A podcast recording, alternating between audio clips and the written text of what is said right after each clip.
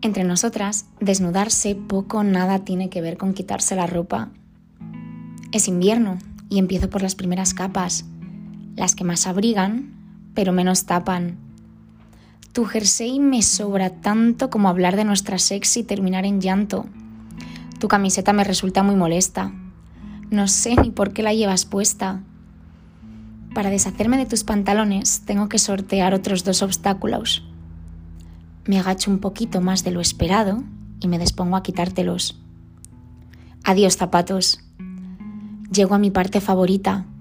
Solo quedan dos prendas muy, muy pequeñitas. Empiezo por la más complicada. ¿Será que siempre he sido muy cómoda o tengo poca experiencia?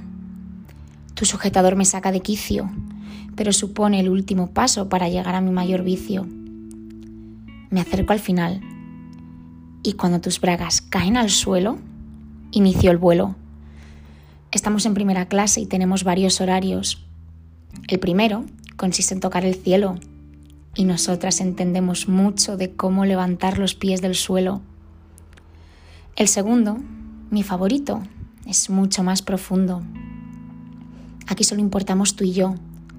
Nos olvidamos del resto del mundo.